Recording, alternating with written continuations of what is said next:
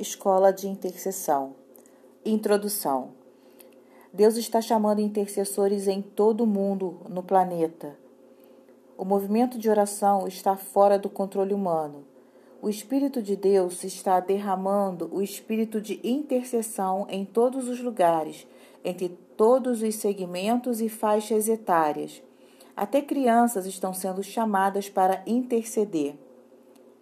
Deus tem uma paixão de chamar o mundo perdido para si, de resgatar o homem, e ele usa o ser humano para cumprir esta tarefa. A definição da palavra intercessão. Intercessão, derivado da palavra interceder, que significa ir ou passar entre, atuar entre dois partidos ou a intenção de reconciliar aqueles que divergem, interpor, mediar ou fazer intercessão, fazer mediação. Mediar entre dois extremos, negociar entre pessoas em desacordo com a intenção de reconciliação é uma intercessão. Intercessão significa colocar-se entre duas partes, suplicar em favor de outro, representar uma parte perante a outra. Referências: Isaías 59, 16 Jeremias 15, 11. Intercessão à luz da criação e da queda. Adão foi criado para representar Deus perante toda a criação. Era o mediador ou intercessor de Deus na terra. Estava aqui para administrar, governar e dominar no lugar de Deus. Porém, Adão caiu, e agora o intercessor precisa de alguém que interceda por ele, que o represente perante Deus. Deus envia intercessor, que é Cristo, o único intercessor. A solução de Deus para a queda foi enviar o intercessor, João 1,18 Ele veio para revelar o Deus Pai. Hebreus 3,1 De Deus para a raça humana, da raça humana para Deus, sumo sacerdote. Jó 9, 32, 33 Ele põe uma mão em Deus e outra sobre os homens.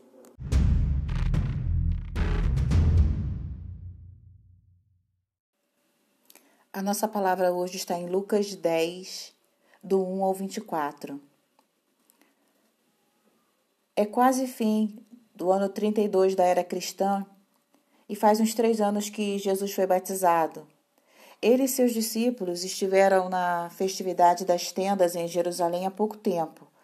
Pelo visto, ainda estão na região.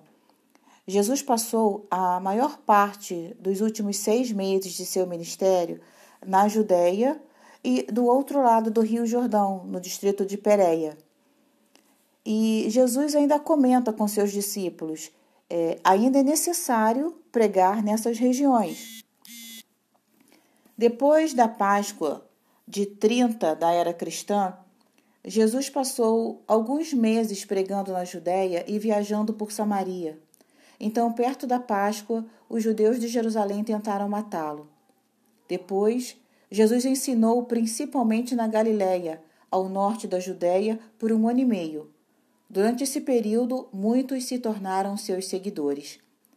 Na Galiléia, ele treinou seus apóstolos e os enviou com a seguinte instrução: Preguem, dizendo: O reino dos céus está próximo. Está em Mateus 10, 5, 7. Agora, ele organiza uma campanha de pregação na Judéia. E para iniciar essa campanha de pregação, Jesus escolhe 70 discípulos e os envia de dois em dois. Assim, há 35 pares de pregadores no reino, no território, onde a colheita é grande, mas os trabalhadores são poucos. Eles devem ir aos lugares para onde Jesus talvez viaje mais tarde. Os setenta discípulos devem curar os doentes e divulgar a mesma mensagem que Jesus está divulgando. Os discípulos não devem se concentrar em ensinar nas sinagogas. Jesus os instruiu a ir às casas das pessoas. Em qualquer casa onde entrarem, digam primeiro: haja paz nesta casa.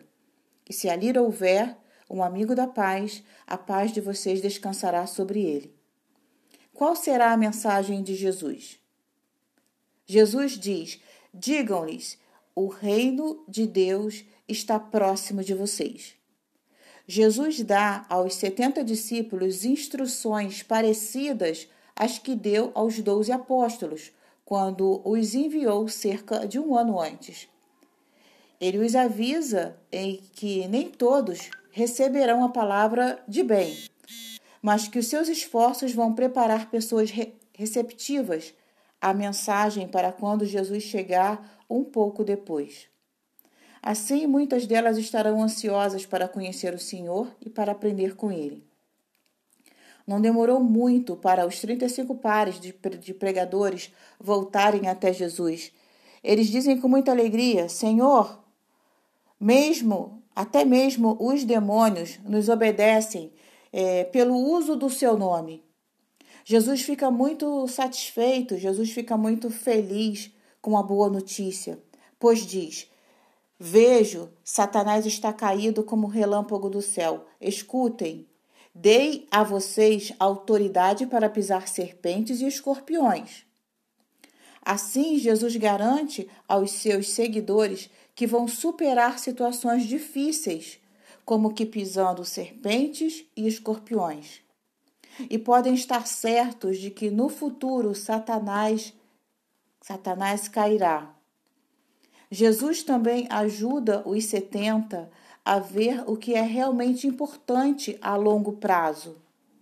Não se alegrem porque os espíritos estão sendo sujeitos a vocês, mas alegrem-se porque os nomes de vocês foram escritos no céu. Ele está muito feliz e louva publicamente seu Pai por, por usar os seus servos humildes de forma tão poderosa. Então diz a seus discípulos: Felizes são os olhos que veem as coisas que vocês estão vendo. Pois eu, eu lhes digo: muitos profetas e reis desejaram ver as coisas que vocês estão observando, mas não as viram, e ouvir as coisas que vocês estão ouvindo, mas não ouviram. Rogo-vos, pois, irmãos, pela compaixão de Deus, que apresentei aos vossos corpos em sacrifício vivo, santo e agradável a Deus, que é o vosso culto racional. E não sede conformados com este mundo, mas sede transformados pela renovação do vosso entendimento, para que experimenteis qual seja a boa, agradável e perfeita vontade de Deus. Romanos 12, 1 e 2. Oração pela mente.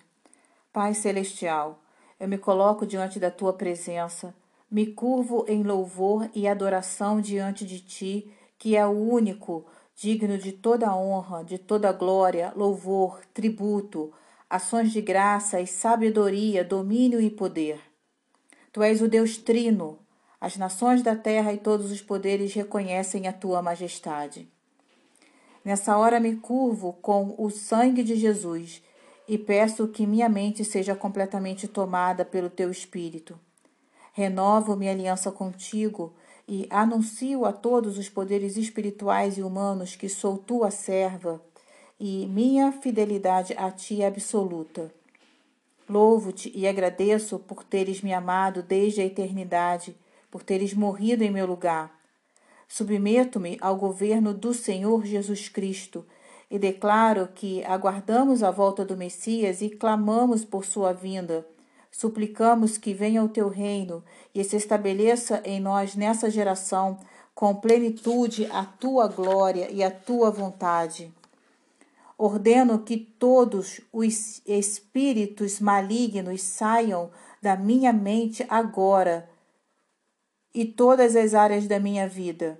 Ativo sobre mim as bênçãos do Senhor Jesus Cristo, recebo as chaves do reino e tomo posse da vitória que alcança hoje minha vida, a minha família, meu ministério e tudo e a todos que se relacionam comigo. Eu agradeço, Senhor, pela sua obra e avivamento que está realizando em minha vida, e em nome de Jesus Cristo eu te agradeço, Senhor, por todas essas mulheres que se colocaram à disposição de conhecer mais de, de ti e de estarem, Senhor, submissas à tua vontade, Senhor. Senhor, eu te louvo e peço a ti, ó Pai, que esteja conosco durante todo esse processo de estudo. Em nome de Jesus, amém. Gostaria de agradecer aos pastores André Ribeiro e a pastora Ezinete pelo aprendizado que depositaram em minha vida, aprendizado este que agora eu posso estar compartilhando com todas vocês.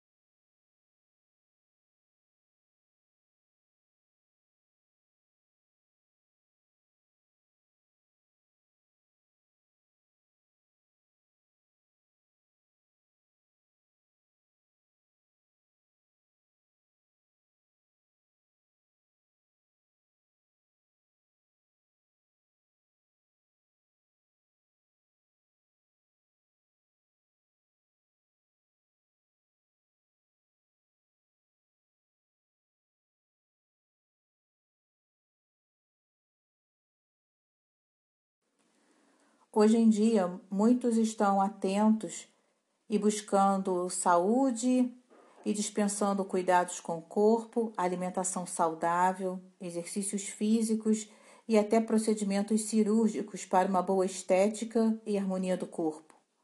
Outros ainda estão em busca das religiões preocupados com a sua espiritualidade a fim de evolução. Contudo, é possível que ainda assim estes não estejam vivendo plenamente.